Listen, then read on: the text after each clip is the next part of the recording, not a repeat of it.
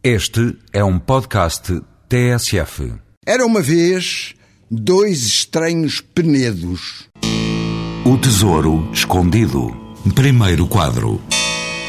Como tantas vezes acontece nas lendas, a história insólita de hoje deve ter nascido algures num ermo lugar com o nome de Cruxo, talvez na região de Vieira do Minho, porque o Cruxo, oriundo de Vieira do Minho, é uma peça de artesanato que serve para proteger as pessoas da chuva.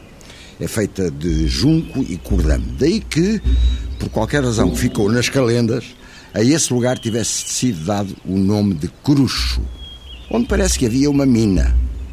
Uma mina de quê? De quê? A lenda não diz.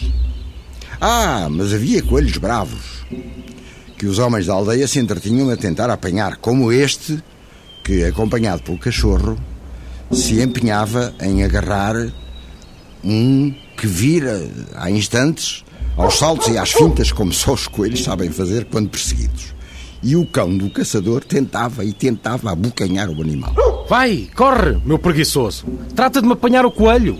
Ou será a lebre? Às tantas, o cão mete-se por uma estreita frecha entre dois penedos. Ora, o rei do cachorro. Por esta frecha não posso eu passar.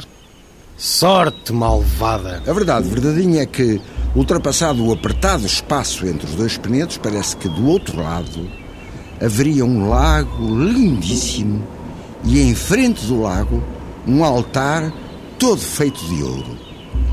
Ora, o nosso caçador de circunstância, mal vê sumir o cachorro, faz menção de tentar passar também. E quando se aproxima dos dois penedos é que repara que os ditos penedos estavam guardados por dois enormes leões. E como nas lendas os leões não se limitam a rugir, também falam. E o caçador ouviu de um deles uma voz clara e forte de meter medo. Não passas daí, senão morres. Nem foi preciso fazer mais nada. Ao ouvir o aviso terrível, o caçador, pernas para que te quero, zarapou para a aldeia próxima, onde contou tudo, tintim por tintim, acrescentando. Hum, aquilo ali deve ser uma mina encantada. O Tesouro Escondido. Segundo quadro. A gente da aldeia ficou, portanto, a saber que quem quer que fosse que ousasse aproximar-se dos dois penedos sabia que ia ouvir a voz, pelo menos, de um dos leões de guarda. Não passas daí, senão morres. Ora, havia na povoação certo indivíduo que tinha um criado negro, criado ou escravo, tanto faz, que deve ter ouvido os comentários que corriam constantemente e meteu-se-lhe na cabeça ao criado negro que havia de conseguir, mesmo arriscando a carapinha, alcançar a tal riqueza que se pensava estaria guardada por trás dos penedos. Enche-se de coragem e vai ao senhor dele. Patrão, uai! Eu tô capaz de tirar o altar de ouro. O povo, sabedor da ousadia do criado negro, logo se juntou para o acompanhar. Estranho, em chegando aos penedos, os leões, quedos e mudos, e vai o querido negro, põe-se no empelo e roça, roça, roça, roça, começa a tentar enfiar-se pela apertada fenda para passar para o outro lado, quando ouve a tal voz aterradora do leão. Não passas daí, senão morres. E não é que o pobre do rapazinho negro apanhou também um susto, o maior da vida dele, que começou a inchar? Começou a inchar, e agora? E agora, inchado, como sair dali para se escapulir? Conseguiu, nem se sabe como. E ele e mais o povo toca a correr bem para longe daquilo tudo. O Tesouro Escondido.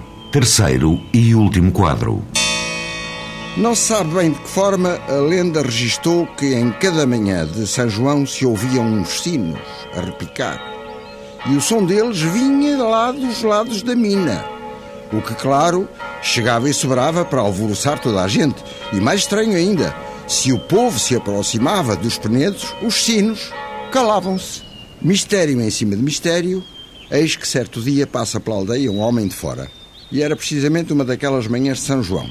Ouve os sinos, observa que tudo aquilo punha o povo do lugar quase em desacato. Que diabo andais vós a fazer aqui? Só por causa de uns sinos vulgares que tocam?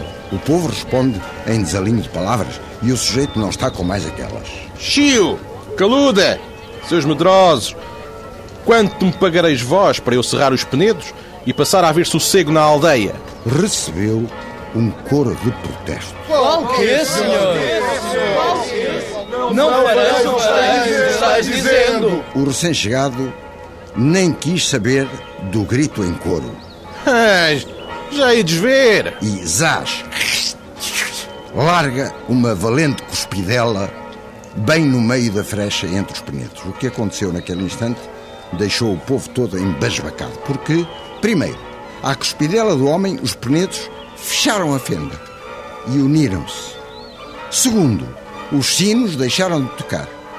Terceiro, acabou de uma vez a cisma do povoado, sobretudo nas manhãs de São João. A lenda não diz mais nada, mas apetece perguntar. apetece, apetece. E os leões? Também sumiram? E por detrás dos penedos, havia ou não havia o tal tesouro, a mina do cruxo? E o misterioso homem da cuspidela milagreira, quem era ele? Perguntas sem solução, pelo menos aqui deste lado. Responda quem souber.